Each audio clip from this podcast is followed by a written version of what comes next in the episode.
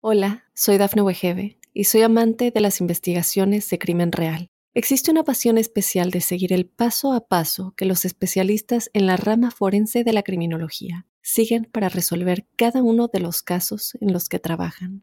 Si tú, como yo, eres una de las personas que encuentran fascinante escuchar este tipo de investigaciones, te invito a escuchar el podcast Trazos Criminales con la experta en perfilación criminal, Laura Quiñones Orquiza, en tu plataforma de audio favorita.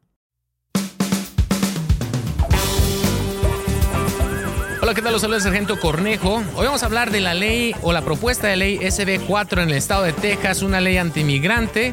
Vamos a hablar de lo que dice la ley, los riesgos para las personas que están viviendo en Texas, las personas que están pidiendo asilo, eh, las personas que tienen mucho tiempo ya trabajando y viviendo en ese estado, todos los efectos que tiene. Vamos a hablar todo lo que tiene que ver con la ley antimigrante SB4 del estado de Texas. ¿Cómo estás, Ami? Muy bien, gracias y muy interesado en este tema, especialmente viniendo de un estado que desde julio del año pasado ya se hizo la contabilización oficial de que la mayoría son hispanos. Dicen que, bueno, desde 1850 en Texas la mayoría era población blanca, pero desde julio del 2022 40.2% de la población en Texas es hispana y 39.8% son lo que le consideran blancos. Estaría interesante saber en los que están en, posiciones políticas eh, cuántos son también eh, hispanos y cuántos no, a comparación de, la población, ¿no? Ya sé, por lo pronto yo se había leído que decían que varios departamentos de policía no están de acuerdo con esto por lo que les afecta el hecho de que haya una ley como esta que es parte de lo que vamos a hablar. Sí, entonces, en general, la ley de inmigración está reservada para el gobierno federal. Entonces, lo que vamos a hablar, y puede ser un poquito tedioso, pero vamos a hablar todo lo que dice la ley para que sepas eh, de lo que se trata la ley y, no nada más un resumen. Vamos a hablar de todo lo que dice la ley. Después vamos a hablar un poquito de opinión de otros casos que se han visto ante la Corte Suprema de Estados Unidos con leyes eh, parecidas. Eh, y vamos a hablar un poquito de ah, qué puedes esperar tú el día con día para no infundir miedo y, y ver qué es, qué, ¿Qué es lo que te puedes esperar cuando contactes un o te contacte un oficial? ¿Cuáles son los, derechos básicos que aún tienen que tomar en cuenta? Entonces, lo que voy a leer es la propuesta de ley eh, Senate Bill número 4 del estado de Texas. Eh, al momento que estamos grabando este podcast, todavía el, gobernador eh, Greg Abbott no ha firmado esto en ley, pero se piensa que lo va a hacer en los siguientes días, tal vez hasta cuando se publique el podcast. Así es que nada más para ser claros con eso. Y qué bueno que vas a leer directamente la ley, porque bueno, luego se hacen muchos rumores y que dicen que esto, dicen que el otro. Así que aunque parezca un poquito tedioso, es importante que escuchen directamente cuál es la, propuesta de ley. Sí, bueno, y no es muy larga, pero les voy a decir. Lo primero dice dónde está prohibido eh, hacer cumplir este reglamento, ¿ok? Entonces empieza ah, diciendo eso y dice que un oficial no puede arrestar arrestar a una persona o detener a una persona para hacer cumplir las provisiones de este artículo eh, en los siguientes lugares. Una escuela pública, privada o pública, perdón, eh, primaria o secundaria eh, para propósito educacional. Entonces, ah, también una iglesia, una sinagoga o otro lugar donde se hace culto, un hospital o un centro de salud eh, en el Estado o alguna agencia de salud que se mantiene o se, opere como una, eh, un lugar donde se da eh, salud. Ahora, en la ley también dice que, en, o sea, si digamos en una escuela primaria, mientras la persona está ahí para las funciones de educación. Entonces, si, y, lo mismo dice, sino que te metas por tu hijo, ya. Lo otro también dice que, por ejemplo, en un hospital, mientras estés ahí tratando de recibir atención. persiguiendo la migra y te metas y digas, ya, aquí base, ¿no? Sí. Toqué base. No, tienes que estar como paciente. Sí, tienes que estar. Y en el eh, caso de una iglesia, sí puedes meterte y ay, te pones a rezar rápido y ya te la perdonan. ahí, ahí no, no especifica la ley en ese pedacito, supongo por eso mismo. Ah, pero eh, en la escuela sí dice que para propósitos educacionales, eh, en una oficina de doctor, pero por el propósito de recibir medicamento o tratamiento médico, ah, no nada más porque estás en un hospital. Oh, es eh, importante saber. Sí, es una diferencia ahí. Tuve una vez un caso, por ejemplo, muy sonado aquí en el área también, de que fueron a un, a un festival, a una feria que hay y hubo algún operativo y decían, ¿cómo es posible que en la feria haya sucedido eso? Pero podría pasar. Entonces. Sí, puede pasar. Ah, también eh, habla de que no se puede en un, eh, en un lugar donde se están haciendo exámenes médicos para víctimas de abuso sexual, mientras estén también ahí para ese examen y ese tratamiento, no nada más porque te oh. metiste. es punto importante, efectivamente, no lo sabía. Yo pensé que entrabas y ya estabas como en área protegida. Sí, es lo que dice, es lo que explica ahí la ley. Entonces, eh, lo primero. La segunda parte eh, habla de regresar eh, a una, una, orden para regresarte a un país foráneo, se dice. Entonces, ah, dice que un magistrado, durante el arresto de la persona, eh, cuando apareces ante un magistrado, puede después determinar que hay causa probable para el arresto, o sea, determinar que tienes o no tienes papeles, ¿no? Mm. Puede ordenar que te dejen salir y darte una orden que salgas del país. Ah, también el juez, ah, en, este, en este caso, un magistrado, en vez de continuar una, persecución contra ti o, o, los cargos criminales en este, los puede quitar y darte una orden que salgas. Entonces, dicen, ok, te vamos a quitar los cargos criminales, pero tienes que salir del país. dice que una orden ah, escrita por un magistrado en estas condiciones te va a obligar y requerir que regreses a, otra nación en la cual entraste o, o, por la que pasaste o... Sí, por la que pasaste o intentaste pasar. Y solamente te dan esta orden si la persona está de acuerdo con la orden. Entonces, tú tienes prácticamente que firmar que sí te vas a salir, que estás de acuerdo a salir. El, juez dice también lo mismo y te sales. Si tú no estás de acuerdo, entonces el juez no puede quitar los cargos contra ti ah, de salir. Aquí va a haber un problema en parte porque México no está obligado a aceptar personas de otros países. O sea, sus, nacionales, los mexicanos, pero digamos, si vienes de Venezuela o si vienes de Guatemala o si vienes de El Salvador, eh, México y, eh, recientemente también eh, hubo una postura de parte del gobierno mexicano que dice nosotros tratamos con el gobierno federal de Estados Unidos y hacemos tratados internacionales con el gobierno de Estados Unidos, pero no con estados individuales. Entonces no hay nada que requiera al gobierno mexicano recibir gente que el estado de Texas está tratando de, de deportar. Entonces, los mexicanos, muy bien. La orden aquí dice que te tienen que regresar al país por donde tratas de entrar. No especifica, pero obviamente es México, que es la única frontera internacional que tiene Texas. ¿Cómo vaya a funcionar eso en práctica? Eh, hay mucho que se tiene que ver ahí. Y es donde entra mucho también política y muchos asuntos con relaciones exteriores en México y que negocian que si eh, van a recibir, que si no. Eh, es una moneda de cambio constante, pues. Sí. Entonces, bueno, continuamos con la ley. Dice que te le pueden dar esta orden y quitar los cargos. Sí, te dan la orden, tú estás de acuerdo con la orden y también no has sido previamente convicto de una ofensa de este artículo anteriormente ah, o anteriormente no te han quitado los cargos con lo mismo. Entonces no es la, no es la segunda ofensa. Si es la primera, puedes hacerlo. También eh, indica que una persona eh, no te pueden quitar estos cargos si has sido eh, acusado de otra ofensa, que sea crimen menor o un crimen mayor bajo los estatutos del estado de Texas. Ah, entonces, si, y esto ha pasado antes de que una persona tiene crímenes o se le acusa de crímenes, y inmigración los deporta y después, ¿dónde los consigues? No, y a veces crímenes graves, o sea, como que les va bien porque lo está soltando su país. Pero bueno, es lo que, lo que indica aquí. Y lo otro dice que antes de que te den esta orden, también la agencia de ley que te arrestó tiene que recopilar toda la información que te identifique. Te van a tomar huellas, te van a tomar fotos, te van a tomar otras medidas biométricas para poder identificarte. También va a, tiene la agencia de ley eh, que eh, hacer referencia a otros archivos que tenga para ver que no hayas tenido, perdón, que no hayas tenido un problema de estos antes entonces van a revisar todas eh, las eh, bases de datos locales, estatales y federales para ver si tienes algún orden de arresto, si tienes algún otro, otro crimen pendiente y ese tipo de cosas. ok, entonces dice que una persona eh, que es convicta bajo esto, ah, el juez tiene que entrar un, ¿cómo se llama? Un judgment en español. ¿Un juicio? Un, dictamen a lo mejor. Mm. que eh, te obliga a la persona eh, salirse del, país, o sea, expulsarlo del país donde entró o, intentó entrar. Y dice que eh, la orden esta se va a hacer ya después de que hayas completado el término de que estuviste detenido o que te, eh, eh, dieron de sentencia. Entonces, primero vas a pasar la sentencia y después te van a sacar del país. Entonces, puedes ser convicto, pasar tres meses en la cárcel y después irte. bueno, entonces, ah, crea esta forma de que los jueces hagan una orden para sacarte del Estado.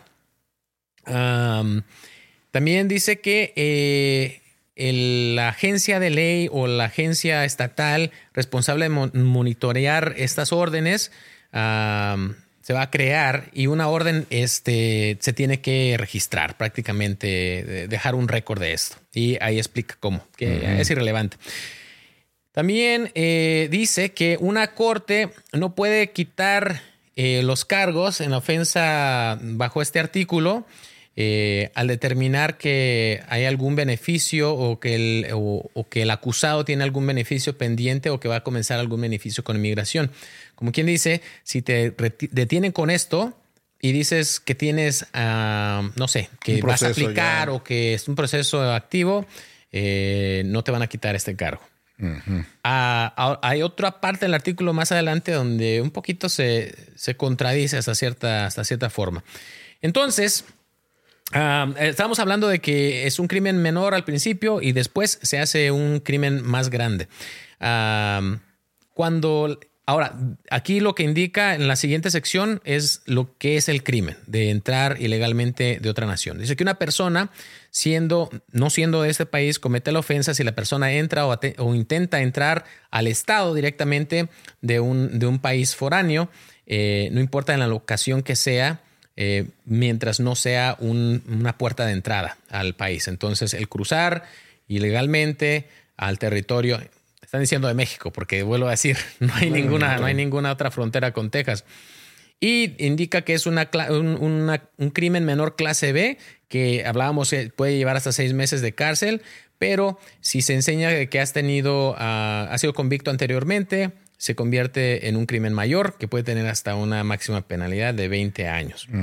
Ahora dice que como eh, hay defensas afirmativas, eso quiere decir que si tienes una de esas defensas eh, y puedes mostrarlo, no se tira el caso, como quien dice, no, no prosigue el, Hola, soy Dafne Wegebe y soy amante de las investigaciones de crimen real. Existe una pasión especial de seguir el paso a paso que los especialistas en la rama forense de la criminología siguen para resolver cada uno de los casos en los que trabajan. Si tú, como yo, eres una de las personas que encuentran fascinante escuchar este tipo de investigaciones, te invito a escuchar el podcast Trazos Criminales con la experta en perfilación criminal, Laura Quiñones Orquiza, en tu plataforma de audio favorita. Caso. Una de estas es de que te hayan dado residencia permanente o te hayan dado presencia legal en los Estados Unidos.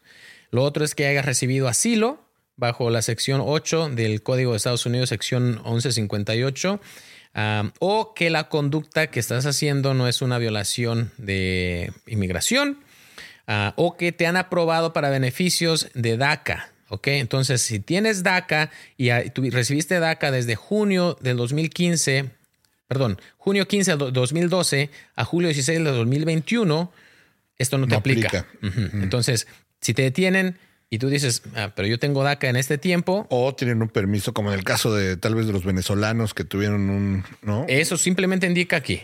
Es lo único que dice. Específicamente dice DACA. Ah, entonces, DACA entre junio del 2012 a julio del 2021 eh, no aplica esta ley. Ah, si tienes. Dice que los siguientes programas no califican para defensas eh, contra esta acusación, ¿no? Contra este crimen. Y eso es eh, una acción diferida para padres de americanos o para residentes permanentes. El programa de acción diferida para ellos no aplica. Entonces quiere decir que ahí sí te, te traban. dice, este, también no aplica algún otro programa que sea similar eh, a este programa que, acabo de escribir, de acción diferida para los padres eh, de, de eso. Um, y ya después define también el volver a entrar a Estados Unidos como uh, un crimen mayor. Um, si llegas y ya te han negado anteriormente admisión al país, has sido deportado o de una u otra forma te han sacado de Estados Unidos, ya automáticamente se hace un crimen más grave. También si uh, te has ido a los Estados Unidos con, con una orden de deportación. Eh, lo siguiente dice que una ofensa también de esto es una es una eh, un crimen clase A, eh, que es un crimen menor clase A. Pero se convierte en un crimen más grave si el acusado eh, fue convicto de dos o más crímenes menores eh, involucrados en drogas, crímenes contra personas o ambos. Entonces, ah, si vuelves a entrar y has sido convicto anteriormente, aunque sea de posesión menor de, drogas, ya se convierte en un problema más grande. Ah, también si ah, hay, hay, varios otros capítulos, prácticamente si has sido un criminal y te deportaron porque fuiste un criminal y regresas, eh, se vuelve eh, más grave la ofensa aquí. después dice que mm, también se convierte en, crimen el no seguir la orden de, que te saquen ah, aquí. Al mismo tiempo también incluye que ah, no te pueden, si te sentencian con esto, no te pueden dar eh, lo que llaman como arresto domiciliario o tiempo supervisado, ¿no? Lo que le llaman a veces eh, probation o ese tipo de cosas. No, te tienen que mantener encerrado hasta que te saquen. Y después se gasta un buen rato eh, la ley hablando de que eh, las, las, agencias de ley, las ciudades y el Estado tienen que proveer, como quien dice, un seguro para los oficiales para demandas civiles por sus acciones que hagan con esto, por si alguien nos acusa de algo. Y les da inmunidad criminal Sí, este, de que no los puedan acusar eh, por tratar de hacer cumplir este, esta ley. Y ah, también si hay algún, digamos, llega el Estado federal, el gobierno federal y le pone a un oficial un cargo criminal, el gobierno va a pagar su defensa y va a poner a la Fiscalía del Estado a que defienda al oficial bajo cualquier acusación de eso. Eso se me hace así como que... Pues, casi, casi inmunidad. Sí, sí. O sea, lo otro es de que... Ah, y pone ahí cuánto dinero tienen que cubrir y todo ese, todo ese rollo. Ah, ahora, si hace excepciones de que si el oficial estuvo actuando de una forma... Eh, eh, a propósito, estás actuando de una forma mal, ¿no? Con mala intención. Ah, entonces no te cubre la inmunidad. Pero si estás haciendo cumplir la ley eh, bajo la autoridad que te da, prácticamente te está cuidando a que no te vayan a poner cargos y que no vayas a ser demandado civilmente. Y por eso tal vez es muy importante, estaba viendo un abogado que decía que si entra en efecto esta ley, que es importante que graben, graben, graben lo que llegan a ser detenidos. Eso por, precisamente yo creo por en caso de que se trate de un abuso flagrante, pues sepan que por ahí se pueden defender en realidad, ¿no? Sí, bueno, ah, eso es lo que dice la ley. Ahora, eh, ¿qué significa esto en práctica? Eh, prácticamente la ley está diciendo de que es ilegal que una persona entre a los Estados Unidos y habla de, de entrar, intentar entrar o ser encontrado dentro del país. Uno de los, de los que estuvieron proponiendo la ley estaba diciendo de que no esta ley no iba a afectar a personas que ya tienen tiempo viviendo ahí, sino personas que entran recientemente. A lo mejor es la intención, pero en el texto, como yo lo leí, no explica eso, no explica de una entrada reciente. Explica de que en cualquier momento te encuentran después.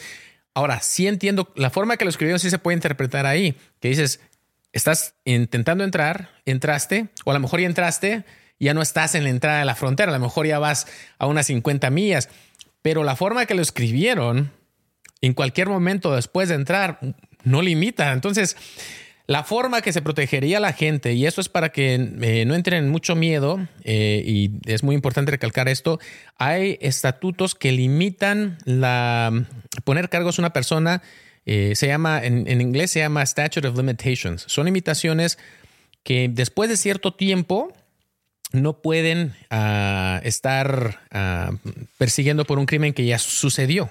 ¿Ok?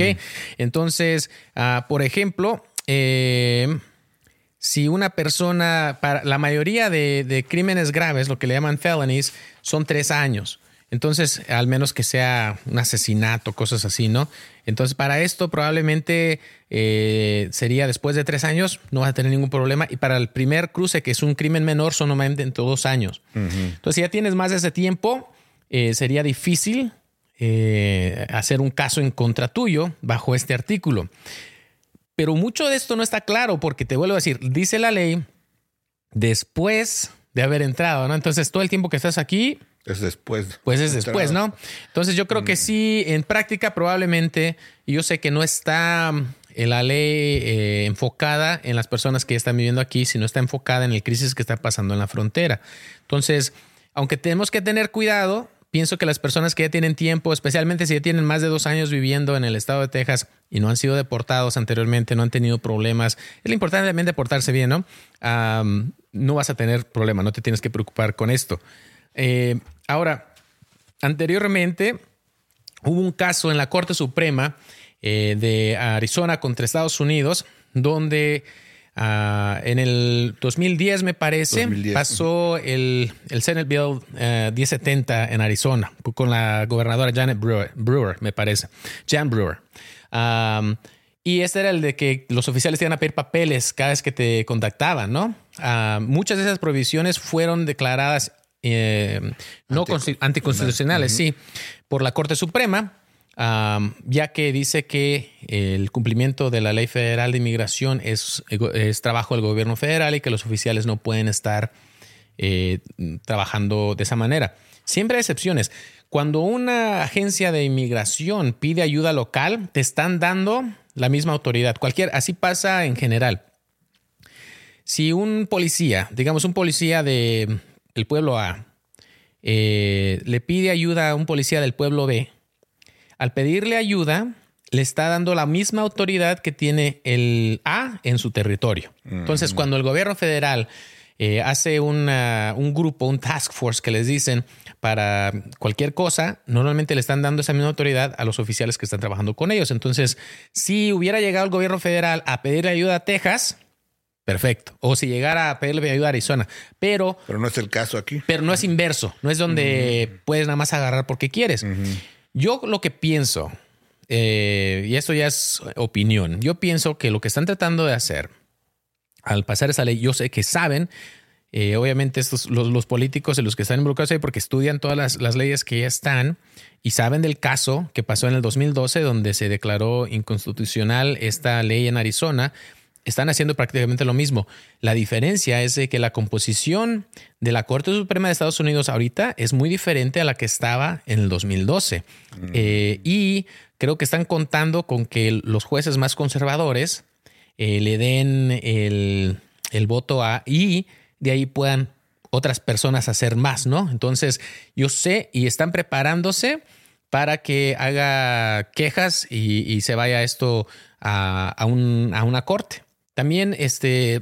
Además de la campaña política que es. sí, lo que están haciendo es una, es una campaña política, eh, más que nada. Y es a veces es por lo que me cae mal, porque a veces meten miedo cuando no es este.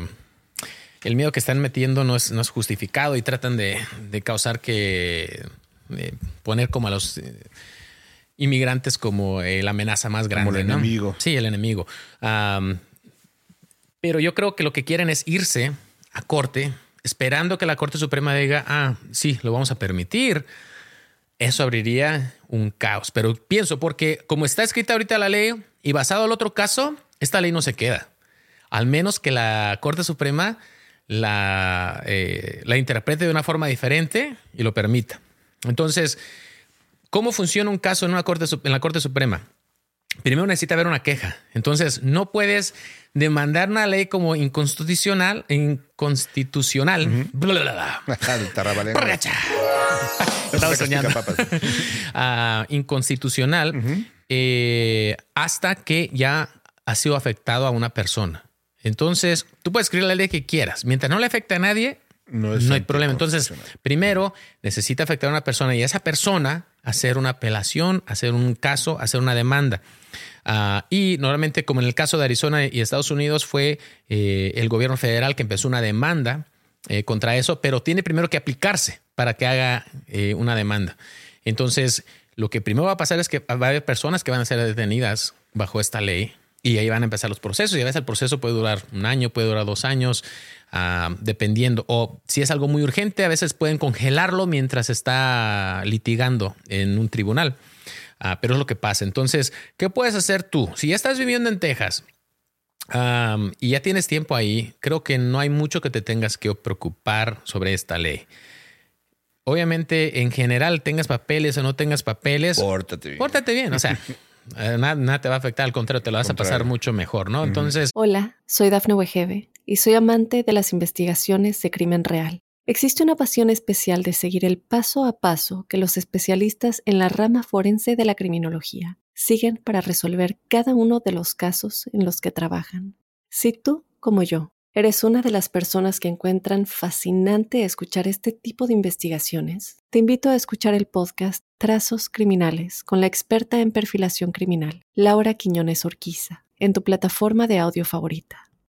Eh, ¿Y qué son las cosas que la gente se mete más en problemas? ¿Qué crees tú que la gente se mete más en problemas eh, en, gente que no es criminal? Me imagino que a veces con descuidos como no haber pagado una multa o... Sí, son cosas sencillas. O el descuido de que te pusiste a echarte unas chelas, tomaste y ahora tienes ahora el DUI, y ya después te agarran ahí, ya van a saber que no tienes papeles. Mejor eh, ahórrate la, pena y, por tu seguridad más que nada también, pero cosas así, o el pelearse con, con la esposa, el esposo, eh, termina eh, causando después batallas muy grandes. Pero yo creo que no hay, en lo que leí con esto de, las limitaciones que, está, yo creo que la gente que ya tiene tiempo viviendo en Texas no es muy alarmante. A la gente que va llegando, eh, probablemente vayas a tener este, un poquito más problemas. Creo que va a haber muchos casos que se van a tratar de, litigar por discriminación, y etcétera, etcétera. No debería el Estado en sí estar tomando estas acciones, le pertenece al gobierno federal. Ahora, lo que dice el Estado es, estamos cansados del problema que está pasando y el gobierno federal no está haciendo nada, entonces lo vamos a tomar en nuestras propias manos. Ah, pero al final de cuentas, sí ah, crea miedo en la comunidad. Ahora, las personas que están buscando asilo, Tienes, normalmente puedes entrar y tienes hasta un año para pedir asilo ah, en Estados Unidos. Aquí dice que si ya te aprobaron el asilo, si tienes asilo, entonces ya no procede esto contra ti. Pero si te agarran en el proceso a que vas a pedir asilo, pues eh, ya está medio raro porque ya estás detenido y luego ahí dice que el hecho de que ya tengas algo pendiente o vayas a aplicar para algo no te excusa de esta ley. Entonces, si ya lo tienes, no vas a tener problemas. Si todavía no lo tienes, a lo mejor puedes terminar detenido eh, con esta ley. Oye, pero qué bueno que les das un poquito de paz de que ahorita no se alarmen tanto, porque vi que en la semana hiciste el video eh, mencionando que ibas a hablar de esto y ya estaba preguntando a la gente, ¿me debo de ir de Texas? Sí. Entonces, sí, y lo otro es de que cuánto, cuando entra en rigor esta ley, si es firmada, eh, yo creo que sería más o menos eso de finales de febrero o marzo, más o menos del año que entra. Porque es que son como 90 días, algo así. Dice, no, la ley aquí dice, está raro porque no tiene una fecha de entrada. O sea, que si ya para el lunes, en caso de que hayan aprobado esto, tampoco se alarmen porque dices que tienen que pasar. Ahorita va, a ah, checar. Si alguien me ha dicho que entraba en rigor el, primero de diciembre, que pusieron los comentarios, pero no, no, es, tan rápido. Ah, todavía eh, siendo firmada, dice que toma efecto el, el día 91 después de la última sesión legislativa. Cuando sea la última sesión legislativa, no estoy seguro. Intenté buscarlo, encontré, pero más o menos va a ser con eso de. Mm, yo creo que en marzo, principios de marzo. Ya que esté todo esto en rigor es cuando vamos a tener un poquito más de, información con eso. pero ah, yo creo que en sí, les vuelvo a repetir, si ya tienes tiempo viviendo en Texas, yo creo que no te tienes que preocupar. Si ya recibiste un asilo, tampoco. Los que tienen DACA, eh, tampoco. Especialmente eh, si estás entre esas fechas. Eh, entre en junio de 2000, ¿qué fue? ¿2015? Ya, 2015 al... al 2021. Ah, entonces, ah, mientras estés eh, bajo esto, no te tienes que preocupar.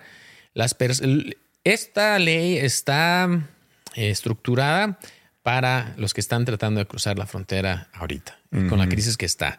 Eh, es que más o menos también para para decir de qué tamaño está la crisis en lo de la frontera, hay un estudio del, del Pure Research Center que dice que en 2023 California y Texas fueron los estados donde más han registrado cantidad de inmigrantes cruzando. Eh, California con 1.5 millones y Texas con 1.9 millones de personas. Entonces sí es, bueno, y pues todos hemos visto imágenes ¿no? de cómo está... Sí, está, está difícil la situación y también habla un poquito, yo creo que a veces los gobiernos de, nuestros países en Latinoamérica así que critican mucho acá, pero no están haciendo mucho tampoco para, para crear eh, un, país donde la gente se quiere quedar, ¿no? Entonces ah, hay cola por todos lados. según el... el Customs and Border Patrol en el año fiscal 2023, que es de septiembre del 2022 a septiembre del 2023, ah, dice que los agentes federales encontraron más o menos a 2.5 millones eh, de migrantes en la frontera sur, que fue todavía un récord nuevo. Eh, el último récord fue en 2022. Entonces esto sigue incrementando. Y obviamente hay un problema, hay un problema humanitario más que nada en lo que está pasando aquí. La gente está yéndose de una forma masiva por algo, ¿no? Eh, eh, por cómo están viviendo en, su país. Ah, entonces, a veces, si vienes acá y no vas a tener ningún reclamo de asilo, estás en Texas mientras esta ley está, eh, es posible que termines detenido y detenido a lo mejor por un tiempo, te tratan de deportar ah, hasta que esto pase por todas las cortes.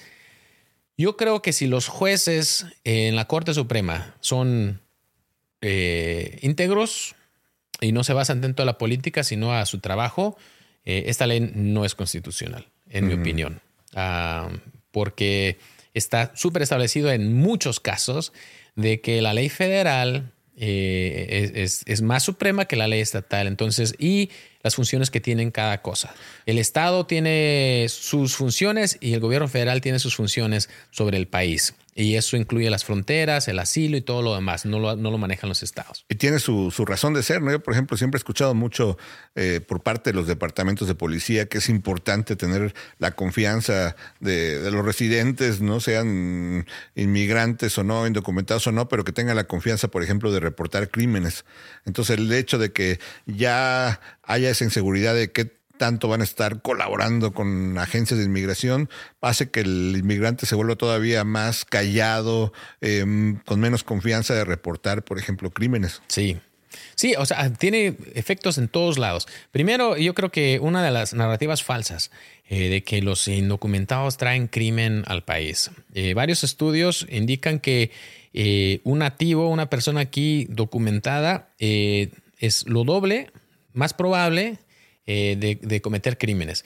Y son 2.5 veces más probables de cometer crímenes de drogas. Los que ya están aquí son legales.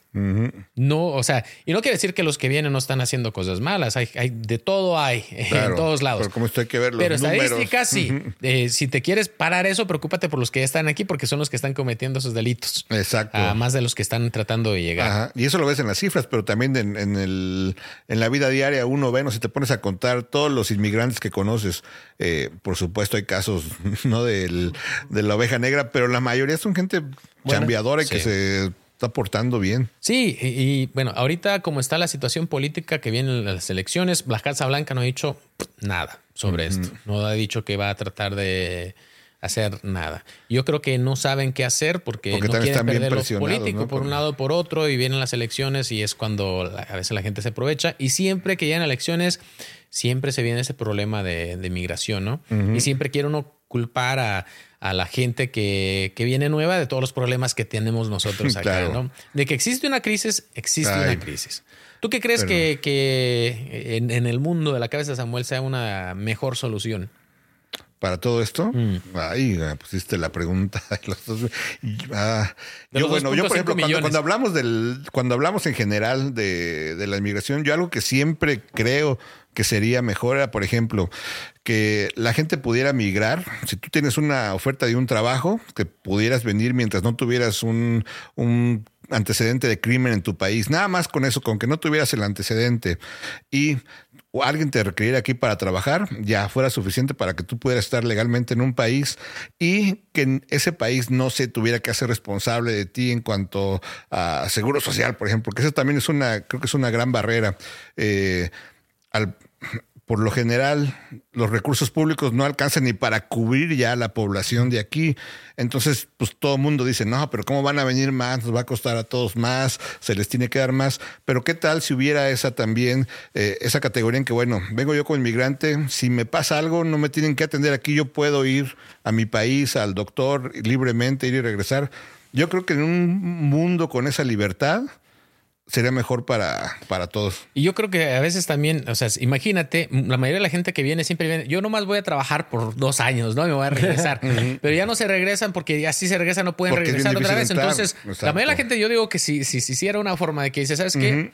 Ven a chambear chambea un año, te regresas, te puedes regresar por dos meses y puedes volver a entrar y volver a chambear por ocho meses. Que, mientras estás contratado. sí, sí, sí. Uh, pero tiene la oportunidad de, de estar regresando. La gente, yo creo que mucha gente mayoría a su pueblo y viene a trabajar temporada y regresa ya. ¿Cuántos no vienen? Pues porque eso, por el trabajo, pero ellos aman su lugar de, de origen también y ellos estarían felices en poder ir y venir libremente. No quieren ser una carga para el Estado, no quieren, entonces no tienen por qué serla. Yo creo que ese sería. y me, se me hace raro que en general nunca escucho esa línea tampoco de grupos de derechos inmigrantes que se vayan por ahí, como que siempre es bueno, vienen, tienen que darle todo, eh, entonces pues se convierte en una carga y entonces no se puede, o sea, no la puede ni absorber el Estado, ni la gente quiere que la absorba el Estado, ni los mismos inmigrantes quieren que los absorba el Estado. Ya paga suficiente, o sea, si dices de los 15 mil varos que va a cobrar el coyote, si lo pongo para tramitar los papeles y poder ir y venir, pues, pues mejor lo pongo allá, Y muchas veces hasta más barato. Exacto. Pues cuando regresemos después del corte comercial vamos a hablar de qué puedes hacer eh, en si te contacta un policía, qué autoridad tiene, cómo que tienes que contestar y qué no. Así es que ahorita volvemos en un segundito. Hola, soy Dafne Wegebe y soy amante de las investigaciones de crimen real. Existe una pasión especial de seguir el paso a paso que los especialistas en la rama forense de la criminología siguen para resolver cada uno de los casos en los que trabajan. Si tú, como yo, ¿Eres una de las personas que encuentran fascinante escuchar este tipo de investigaciones? Te invito a escuchar el podcast Trazos Criminales con la experta en perfilación criminal, Laura Quiñones Orquiza, en tu plataforma de audio favorita.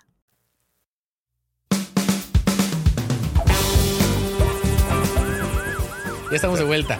Ah, ¿qué, puedes hacer cuando te contacta un policía?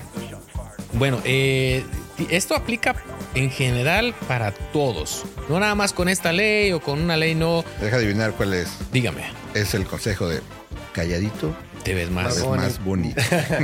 Job ha estado bien, bien bonito el día de hoy. ¿eh? sí. No, es que, anda crudo. La verdad, la, verdad es que el tema está interesante y no conocía realmente el tema y estoy tratando de informarme lo más que puedo. Estamos así como está muy padre. absorbiendo la información. Ah, ok, bueno, sí. Lo primero es eso, de que no tiene uno que decir más. Si un oficial te pregunta lo que sea, lo único, no tienes que contestarlo. Lo que sí tienes que contestar, si te han contactado de una forma legalmente, ¿verdad? Y si, si acabas de cruzar el río, no importa, yo, bueno, soy ciudadano americano, ¿verdad? Y a lo mejor, ¿qué tal si me quiero ir a buscar y hacer un chapuzón al río Grande, ¿no? Y cruzar, me agarra la policía, probablemente van a tener, van a poder articular eh, el detenerme y checar que tenga de mojado o andar mojado. este, para, para detenerme y verificar, ¿no? Aunque no, aunque digo yo, es ¿por qué soy ciudadano? Bueno, porque mucha gente cruza por esa área ilegalmente y yo acabo de cruzar. es lógica, sí. Entonces, si te agarran ahí, yo creo que te van a detener, van a verificar, no va a haber ningún problema. Pero eh, si ya estás en, fuera, ya cruzaste ahí, el oficial tiene que tener una razón. Entonces, el primer riesgo es cuando estás manejando. Si estás manejando, un oficial te puede identificar si has cometido tú una infracción. Si estás conduciendo, manejaste, te pasaste un alto y dices tú, es que no, yo me detuve. Si el oficial dijo que te pasaste el alto, a lo mejor no te parece por completo, por lo menos va a haber suficiente razón que te pueda identificar el oficial. Tú puedes después batallarlo en corte, pero te va a poder identificar. ¿Qué tienes que proveer? Tu nombre, tu fecha de nacimiento. Ahora, ¿cómo sabe uno que no tiene gente papeles? Bueno, mucha gente que no tiene papeles no tiene licencia, especialmente en Texas, donde no te permiten tener licencia sin tener papeles. Lo segundo, eh, en, el, en, la computadora yo pongo nombre Samuel Bernard, nacido 1 de diciembre de 1980. ¿Qué te gusta? No, primero de diciembre de 1903. Ah, más o menos, dale, que le, le, le calculó. Estaba más cercano a la. A ver, ahí, ahí luego me mandan un correo para que le adivinen cuánto es Samuel. El que le adivine le mando una taza del sargento. Ésale. Ah, entonces, hago un chequeo, pongo tu información y no me sale nada. Cuando no me sale nada, para un adulto, significa dos cosas. Me estás mintiendo. Bueno, a lo mejor tres cosas. Puse yo la información mal o no tienes papeles. Porque toda la persona que tiene papeles en Estados Unidos de adulto, 99%, hay gente que dice, yo no quiero entrar al sistema, no voy a aplicar para un seguro social, no voy a... Ok, sí existen esas gentes, pero es rarísimo. La mayoría de la gente va a tener algún tipo, alguna vez tuviste una licencia, alguna vez tuviste una identificación, porque la gente viaja, necesitas tramitar algo. Entonces, eh, dice uno en el sistema de radio, uh, dispatch 403, clearances on one. Estás pidiendo que estén este, revisando la información, ¿no? Digo, uh, I'm to have a mail last of Bernal, first of Samuel, uh, date of birth, uh, one one of 1905. Ah, y luego ya no, dicen eh, 4-3 copy y ya después regresa. Y eso es que lo estoy haciendo con el centro de despacho, ¿no? Porque en la computadora se más. Ah, pero eh, lo, lo chequeo ahí. Van a decir, van a decir, este, ah, 4-3 dispatch. Yo voy a decir, go ahead. Y van a decir, ah, your party, Samuel Bernal, is showing clear no record. Ya ahí, como policía, dices, "Mm, Está muy limpiecito esto. Ah, entonces empiezo a preguntar, ¿no? Entonces eso le va a dar más sospecha a la- al oficial de que algo, especialmente si está buscando una violación aquí. Ahora, lo que va a importar ahí es de que si estoy sospechando que acabas de cruzar o no, ¿verdad? Ah, porque si no acabas de cruzar, está gris, como estábamos explicando anteriormente, ¿no? El área aquí. Entonces ahí es donde pasa. Pero, digamos, yo voy manejando el sargento Carlos Cornejo y lo paran. Y digo, ¿qué pasó oficial? ¿Con ¿Cómo nos arreglamos? ¿Como cuántas? con- ¿Y usted cree que unos 100 bendiciones o como cuántas? Ah, el oficial va a poder identificar a mí, ¿verdad? Porque yo manejo rápido y pues me paran. Pero va Job y va eh, Samuel. Eh, el oficial no tiene la autoridad de identificarlos a ustedes. Ahora, eso es lo que pasa. El oficial dice, ah, hello, how are you, sir? Yo bien. Ah, you have a nice day. Yes, very well. Ah, ibas un poquito rápido. Bájale. Oh, thank you very much. Ya te piden ¿no? Eh, tus papers. Ya, ya le doy mis papers, ¿no? Y lo dicen, eh, ¿cómo están ustedes? ¿Cómo dicen ustedes? Bien, bien, bien. Man, man. Men. Eh, do you- what's your name? Oh, eh, hola. Ay, me tomé dos. ¿Cómo te llamas? Me tomé dos. El no hablar inglés Sí, sí, sí. no necesariamente significa que no tengas papeles, Pero pero, una- va, a empezar a hacer más cosas, ¿no? Es Entonces, alerta, es una alerta. lo único que tienes que decir es, este, te aprendes eso, ¿no? Eh, I'm sorry, I don't answer questions. No, no contesto preguntas. No tienes que contestar nada, porque tú no eres ac- acusado de nada. El acusado es el conductor de cometer una infracción. Tú no tienes que dar nada. El problema es de que en el momento se le hace, se pone la gente nerviosa, primero. Segundo, se te hace grosero porque tú no has enseñado a contestar, ¿no? Oh, Claro. Hola, yo soy Carlos, ¿cómo te llamas tú? Samuel. Sí. ¿eh? Entonces, lo que sí no le recomiendo es que den nombres falsos. Mejor no digas. No digas nada. Si, va- si vas a decir, di la verdad. Sí, porque te vas a meter en problemas más grandes, en crímenes más grandes por mentir de quién eres tú. Pero simplemente sabes qué, Pues, sorry. Y que, y que se acuerden también de que el policía se puede poner bien buena onda, así como, ah, ¿qué pasó? A veces Ah, uno sí, es bien ¿no? Yo llego así bien, bien chido. Nos contaba el. Chuy, ¿te acuerdas cómo eran todos bien, bien así, bien, Bien, bien, amigables? bien que, chido, de repente migración atrás. Ah, Would you, like, te- would you like a coffee in my car?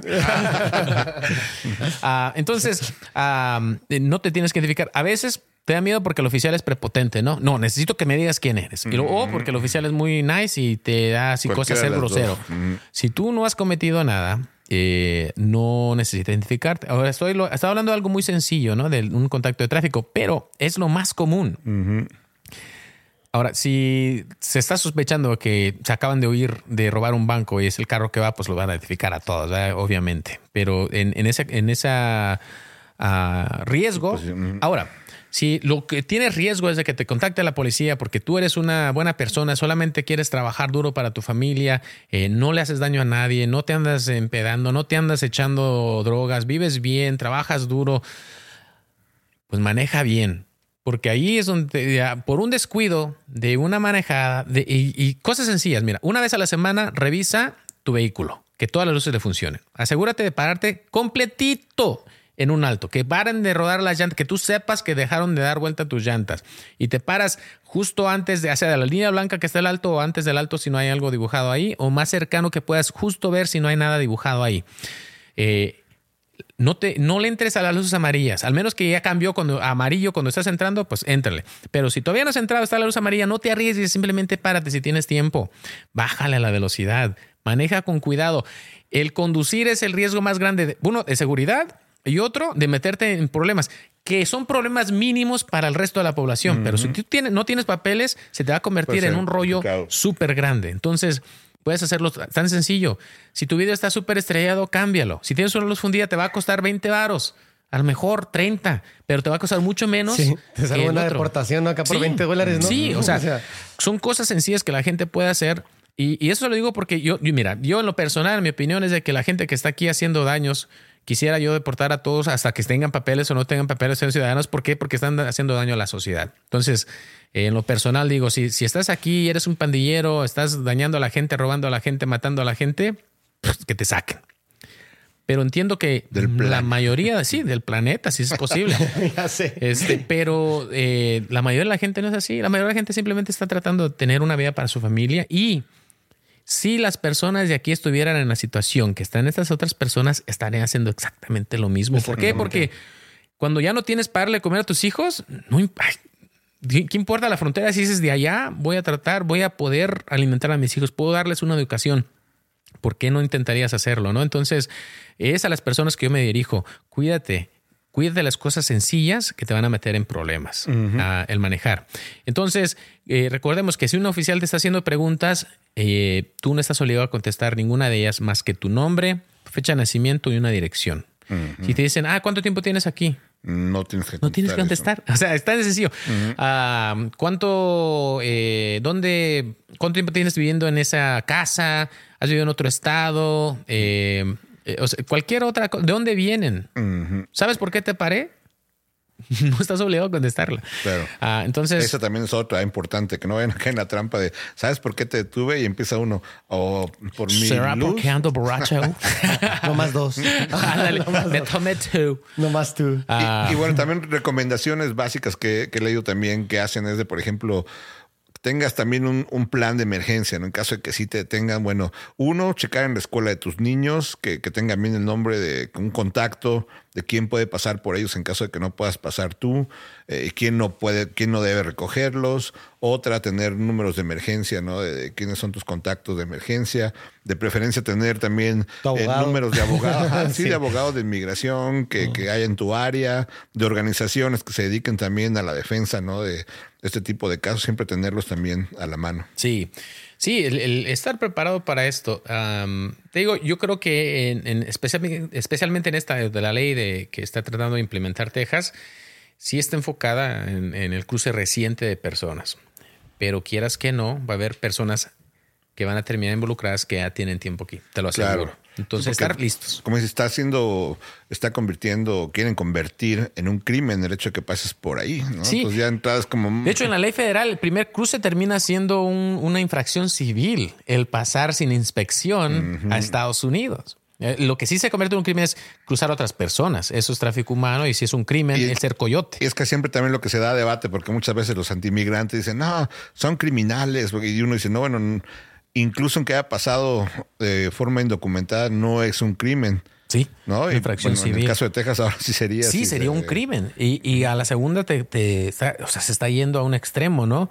Y lo que están tratando obviamente es de, de causar miedo a las personas para que no vengan, ¿no? Y yo creo que hay muchos motivos y si estás escuchando el podcast en, otro país, en otro lado, pues te invito a que también reconsideres, porque ahorita está canija la situación. No toda la gente que está llegando está pudiendo pasar, no a todo el mundo te van a dar asilo. No, y, ah, entonces eh, es una en el caso incluso de los de asilo, por ejemplo, les puedo contar eh, aquí en donde nosotros vivimos, han estado llegando recientemente muchas personas de, de Venezuela.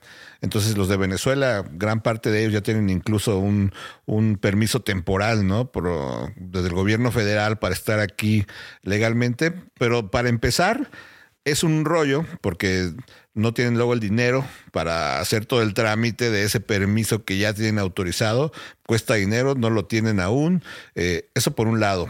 Y luego es difícil, por ejemplo, llegan aquí al valle donde hay mucho trabajo, pero no hay vivienda.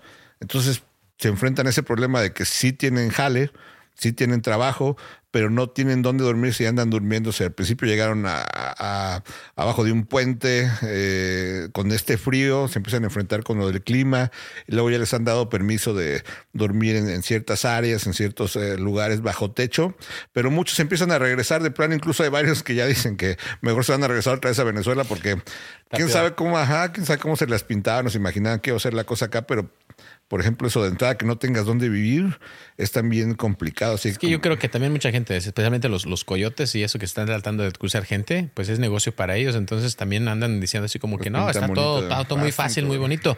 Por lo mínimo, o sea, yo conozco varios casos donde llegan eh, y, especialmente venezolanos, eh, pero somos te detienen, a veces duran un mes, dos meses detenidos, o sea, en la cárcel, esperando a que, que aprueben eh, esto de, de, la el asilo, qué sé yo.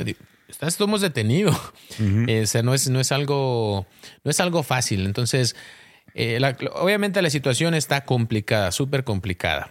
Pero bueno, es así como está. Yo creo que eh, si las cosas van como deberían ir, va, va, a pasar esta ley. Va a haber reclamos contra una corte federal eh, en contra de Texas y ahí se va a decidir si, si se queda o no se queda. Si se decide que sí, muchos otros estados yo creo que van a empezar algo similar, especialmente los estados este, conservadores, especialmente ahorita que está esto de las elecciones. Pero va a tomar un tiempo.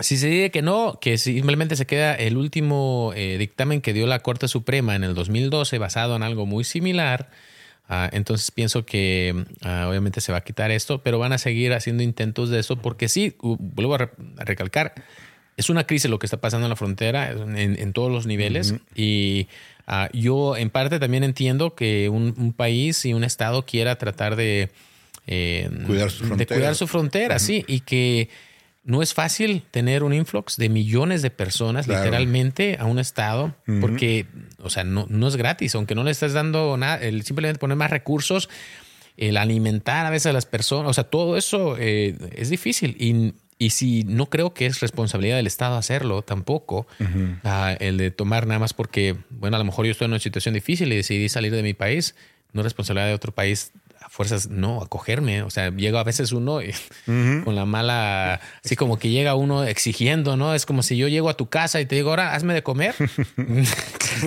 Vete a la... Es, complicado, incluso dentro de los mismos grupos pro inmigrantes, ¿no? De que, están así. Eh, a favor, pues, de que haya más inversión, pero muchas veces, como dicen, pero no lo quieren en su patio, ¿no? Sí. Así que ya cuando les llegan ahí, todos de, ah, pues sí, bienvenidos, pero, ¿no? Ahora sí, que como, como le dijo Fox al Fidel, comes y te vas, ¿no? Y, ya empiezan así como a, ver de qué manera... Eh, dejan de estar ahí o, no es como que se los lleven a su casa.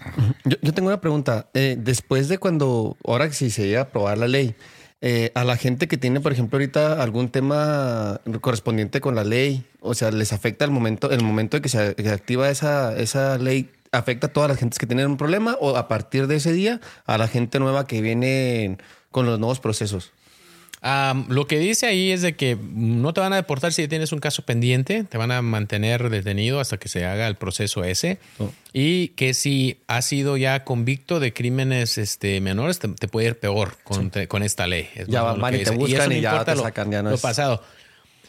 En la implementación todavía se tiene que ver porque también eso se, depende de la agencia y, de, de, cómo la municipalidad, el Estado esté gastando recursos. Porque los recursos yo creo que se están mandando a la frontera. No creo que, y esto puede cambiar, es mi opinión. Yo creo que no va a haber, y espero que no haya así como estilo redadas, que están buscando gente activamente por esto, sino que se va a concentrar en la frontera y lo que están haciendo es intentar dando la autoridad a la policía estatal o a la policía local en Texas de poder tomar cartas en el asunto, porque hasta el momento simplemente los entregan a inmigración. Entonces, lo que están tratando de hacer es de que te puedo arrestar, te puedo llevar a la cárcel por encontrarte. Ahorita lo que, lo que normalmente usan eh, para hacer la ley cumplir en, es arrestarte por, por trespassing. ¿Cómo se dice trespassing? Como cruzar o traspasar. eh, En propiedad privada. Privada, Estar en propiedad privada, que a alguien le, per- le pertenece a una persona y te estás metiendo. Ahí es como lo están midiendo. Es la manera de poder. Allanamiento, sí, más o Allanamiento menos. de morada, algo así, bueno. Propiedad. sí.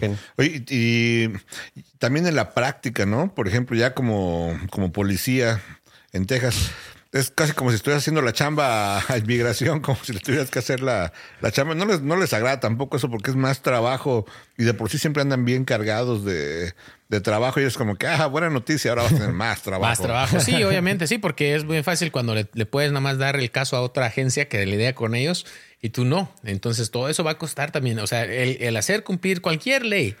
Y normalmente se hace un análisis y hubiera estado bueno a lo mejor revisarlo un poquito más porque hay una parte de análisis. Siempre que se pasa una un- un, eh, propuesta de ley, ah, se hace un análisis financiero de cómo va a afectar. Porque si estás deteniendo personas, las estás mandando a la cárcel, Costo. ¿qué crees? Costo. Cuesta. O sea, no es gratis tener a la gente Sí, en la cárcel. Tienes que mantenerlos ahí. Entonces, policíacos. no sé si Texas eh, se implemente esto y llega, oye, si tienes 500 mil personas más en la cárcel, ¿cuánto dinero cuesta eso al gobierno estatal? Y si estás peleándote con el gobierno federal, no te van a estar dando dinero para estar cuidando eso. Al contrario, decir, bueno, pues nos lo ahorramos nosotros, te lo gastas tú, ¿no? Ya, porque todo eso tiene un gasto. Entonces, al hacer cumplirla en el tiempo de los oficiales, en el tiempo de que se ocupan ahí, en hacer el reporte en, en el tribunal, y el, el costo más grande es detener a la persona. Sale súper caro mantener a una persona eh, detenida. Y tomar en cuenta siempre que, como ya lo dijimos, es gran parte es campaña política, ¿no? Saben, ellos saben perfectamente que esto va a causar esto ruido, de que la gente esté hablando de eso y digan, cuidado con Texas, y en Texas ya se puso bien difícil y ya no los quieren. Pero en la realidad, bueno, eh, es bien difícil que se cumpla todo esto, como cuando entró lo de la administración de Trump, me acuerdo que todo el mundo estaba asustado con, con lo de inmigración, eh, todo el mundo estaba preocupado por lo de ICE, y en, un grupo que estábamos con las policías locales y que estaba liderado por Caridades Católicas, me acuerdo que tuvimos una junta incluso con las personas de ICE a ver pues qué estaba pasando, porque todo el mundo estaba paniqueado, y ellos de plano dijeron, ni aunque quisiéramos, podríamos hacer realmente enredadas. Pues somos nada más como cuatro, no me acuerdo cuántos eran en ese tiempo. Como cuatro para cubrir un área grandísima, decían, ni siquiera podríamos. O sea, sí es más. Sí, luego el- a veces sí, y por eso mismo digo que, que los recursos aquí con esta ley, dudo que los recursos se vayan a ir para andar haciendo tipo redadas y ese cosas. Normalmente lo que se va a hacer es de que se va a ir eh, los recursos que tienen la frontera para tener una opción de tener a las personas Y en para práctica. ¿no? Y para sí, regreso. o sea, lo- el plan es este. Te detengo, aceptas salirte del país, te saco del país y te amenazo que si vuelves te voy a mandar a prisión por 20 años. Si la gente le piensa dos veces. Esa es la- eso es lo que están tratando de hacer. Te agarro, te digo, te, te quito el cargo si te largas, te largas, te vuelves a meter, te voy a ir de la fregada. Y ya con eso te da miedo y están tratando obviamente Claro, de es una que- campaña Sí, pues, sí, para tratar de disminuir, aunque sea por, por la parte del miedo, del miedo, ajá, Sí, ¿no? La, la- de las flujo. consecuencias. Y es como si es una crisis humanitaria. No Para los que escuchen sonidos raros, déjenme Es platico melón. que estamos comiendo melón. Meloncito. ¿No huele algo raro? Como que huele a, al aromatizante. Con razón estás. ¿Huélele? No, soy- o soy yo nomás. No, yo también No, huelo es a canela aromatizante. o- No, no sé si los melón, pero sí huele a aromatizante aquí. No, pero cuando huelo el, cuando huelo el melón. Cuando hueles el melón. Pero bueno, en eso quedamos el día de hoy. Esto es lo que tiene que ver con, con la ley SB4. Ah, nos puedes encontrar para ver tus comentarios en, en Samuel Bernal. Lo puedes encontrar en todas las redes Busquen sociales. TikTok, Samuel Bernal, TikTok. Y, TikTok. y, bueno, O- Sargento Carlos Cornejo y a Job. ¿No tienes tus redes, Job? Sí, estoy como Hop Daffis en TikTok. Job Taffis. Hop Daffis. Hop Daniel F-I-Z. Es abreviaciones de Figueroa Zamarripa. Hop, Ah. Hop TikTok. complicado. ni Bueno, o, Hop-. Hop- Hop Figueroa en Facebook o en Instagram. Está barbón, Job. Estoy barbona, estoy bien peludo, ahí si me ven. Ahí van a saber que soy yo. Ponme mi música, Job, para despedirnos, Sí. pues. ¡Pum! Nos vemos en el siguiente episodio. Muchísimas gracias a todos los que estuvieron escuchando, donde quiera que estés. Te mando un abrazo muy caluroso y nos vamos con la frase célebre de, de Job. A ver, Job, échame una frase célebre. Ahí voy, voy, voy. ¿Estás preparado? Sí, sí, tengo una bien sencilla. Eh, cuando dejas de soñar, dejas de vivir. Ay, así que mantengamos nuestros estás sueños. muerto, ya no puedes soñar. eh, mantengamos nuestros sueños alerta y vivos para mantenernos más vivos en esta vida, ¿no? A mí me encanta lo que dice, si tus sueños no te espantan, no estás, no estás soñando lo suficientemente grandes. Ay, Ajá. chida. A ver, Yo, a mí me gusta la de no, la vida es no un digas cuál te gusta. Ahí estamos aquí, mucho de niños. Ya te torcieron, ver, mis ¿cómo amigos. dice? Me ensartaron. Ah, caray. Para los que están escuchando y no están viendo el video. No, hay una que me acordé ahorita que también es buena, que dice que hay mucha gente que no puede ser feliz porque quiere ser más feliz que en su vecino, sin saber que su vecino a veces no es tan feliz como aparenta. O que el vecino quiere ser feliz como el, el- como uno, ¿no? Ah, y capaz de que uno quiere ser feliz como el vecino. y los dos quieren ser felices diferentes. De mí no vas a hablar así. Nos vemos hasta la próxima. Gracias. Hola, soy Dafne Wegebe y soy amante de las investigaciones de crimen real. Existe una pasión especial de seguir el paso a paso que los especialistas en la rama forense de la criminología siguen para resolver cada uno de los casos en los que trabajan. Si tú, como yo, eres una de las personas que encuentran fascinante escuchar este tipo de investigaciones, te invito a escuchar el podcast Trazos Criminales con la experta en perfilación criminal, Laura Quiñones Orquiza, en tu plataforma de audio favorita.